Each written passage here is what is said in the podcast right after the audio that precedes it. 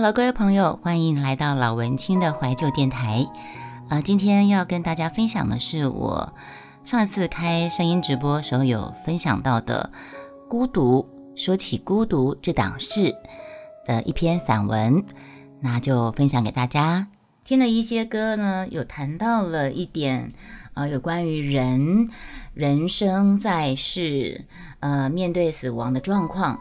那现在呢，我就谈，突然想到说，嗯，人生，你们觉得人生是孤独的吗？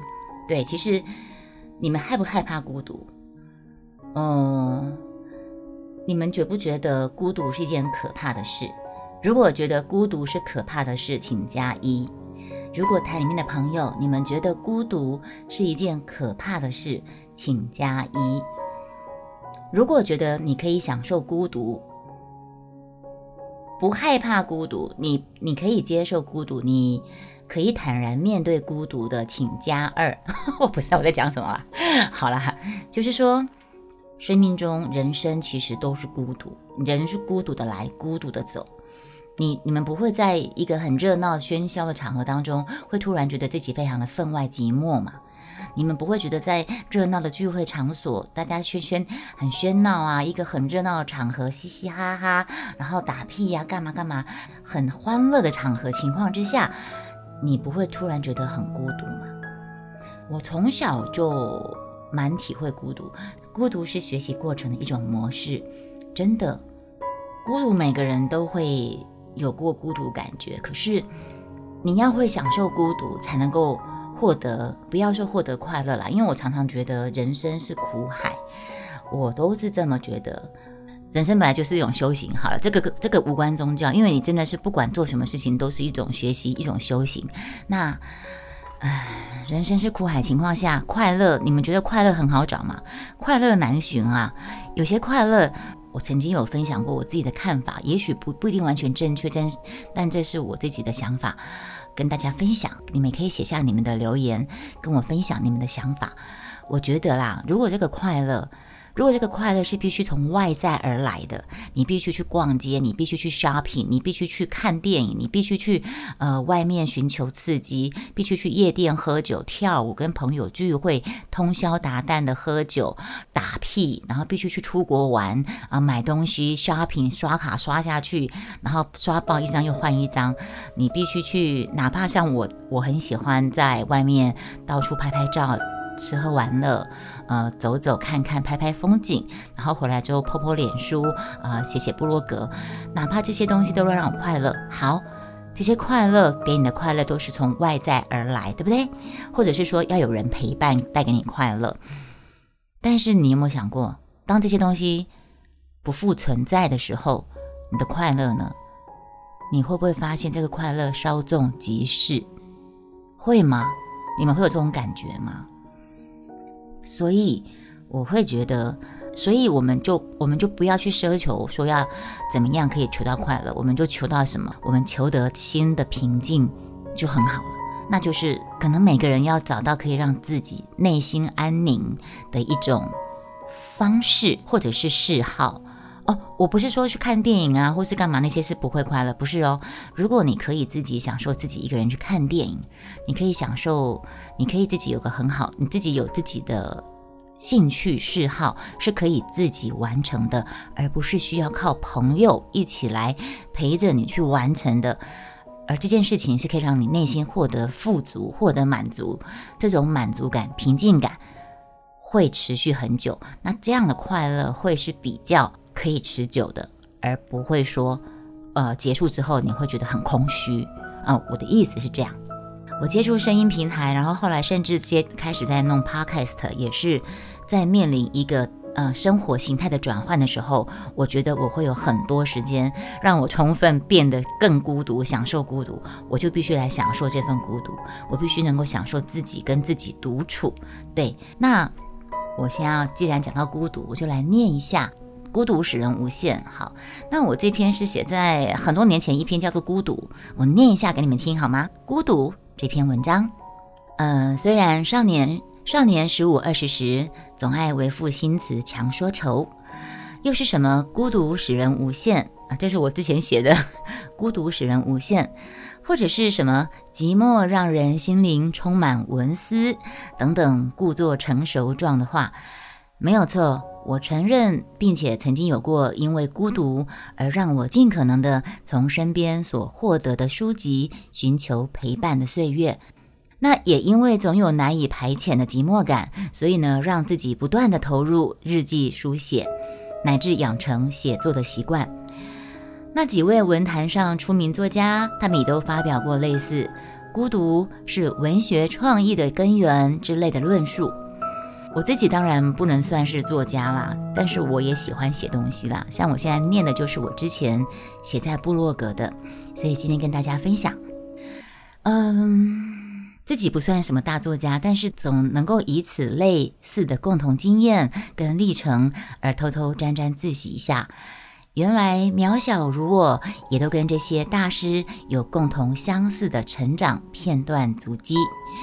照理说来，这样的孤独感应该是在成长过程当中，因为独生女的身份以及家庭关系而产生最浓烈的时期，应该早就过去了。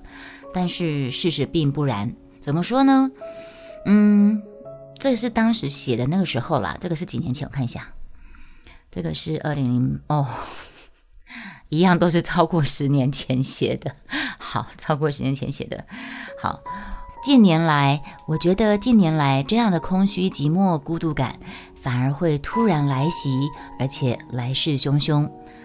特别是在我跟某些特定人物相处的时候，那份感觉非常的强烈。比如说什么呢？比方说。跟我那同父异母的两个弟弟短暂相处的时候，我总是会觉得自己是孤独寂寞的。那个感觉是来自于相对于他们这两位原生家庭亲兄弟的亲密感相对比较而来的孤独感。我们有着一半来自父亲的相同血缘，同父异母。那身高面貌也能找出相些许的相似之处，但是由于成长环境关系，我并不属于同一个家庭生活下长大的孩子。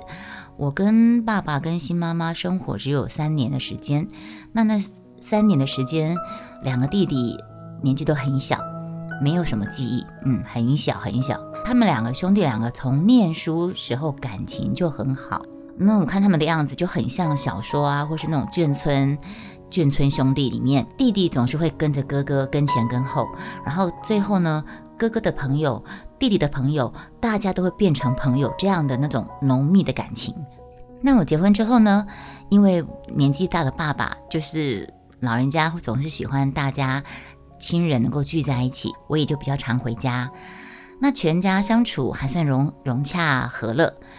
排除掉那个脾气不是很好的老爸，总是爱生气呀，说话会惹人不高兴，然后场面很僵之外呢，那全家的聚会、吃饭、聊天、泡茶，还算我享受到有一点点的娘家的温情跟天伦之乐吧。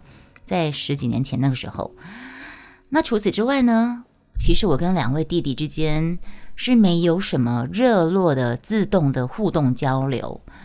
因为有些感情就是没有办法勉强的，有太多因素，嗯，包括什么？包括政治立场，呃，对，这个也是一个。然后还有，也许生活作息不太一样，然后工作生活领域差异也不一样。总而言之，那时候他们两个都还住在。附近的时候，他们会抽空带小老婆孩子啊，然后开着旅行大车一起出游，然后彼此搬家，互相帮忙啊，有事情互相协助啊。他们两个都会，他们兄弟感情从小就感情就很好。那对照出来，我跟他们之间就比较冷淡冷漠的相处，或者是说我家跟他们家两家之间就比较疏离陌生。嗯，前天晚上大地的婚礼，哇，天哪，这个是。对，那个时候应该是他第一次婚礼吧。前天晚上大弟的婚礼上，我二弟上台献唱了一首歌曲献给兄嫂，然后还负责会场的录影事情。然后弟媳妇呢，因为我小弟先结婚，所以小弟媳妇呢就帮忙新娘换衣服啊。然后我看他们都帮忙参与，而我呢就带着老公小孩，呃，跟婆婆去喝喜酒，我就只是一个带去带老公小孩去喝喜酒的客人罢了。难怪那时候我有个体会到，有朋友到现在还是很想替他念小学三年级的女儿。天啊，他还想替他念小学三年级的女儿添个弟弟或妹妹，那这样差几岁啊？小学三年级大概十岁吧，十岁，然后再生的话就差个姐弟两个或兄妹两个，就差个十来岁。因为他说兄弟姐妹吵闹归吵闹，在需要的时候，最好的还是原生家庭的亲姐妹、亲兄弟。嗯，这个我也蛮认同的啦。但是，不过一样米养百样人啊。就算兄弟姐妹感情，如果感情好的话是好，感情不好的话，那有时候反而是场灾难啊。你们有没有这种感觉？有时候看着亲戚间有些兄弟根本就形同陌路。对啊，刚好是我刚刚讲的，因为我们亲戚很多啊。哦，因为我外婆生了八个孩子，八个孩子开枝散叶，你想想看，那个亲戚会有多少？那看着亲戚之间有有些兄弟根本就是形同陌路，可是我这两个弟弟他们感情却是好到令人嫉妒。我想这也会是，呃，他们母亲非常感到欣慰的一件事情。那我这种无聊的孤独跟寂寞，恐说来恐怕会让人家笑。毕竟，呃，还好姐弟姑嫂见面相处机会并不多。让我有浓烈失落、分外觉得我自己是世界上孤独的、没有兄弟相伴、没有兄弟姐妹相伴的人的几率，我想也不会太大啊。还有我女儿将来恐怕也会跟我一样孤独吧，因为我就生一个。嗯，好，那我们就先分享这一段，还有另外一篇叫做《孤独与淡定》，我们留在下次再分享。谢谢今天进台来的朋友，我们下次再见。拜拜。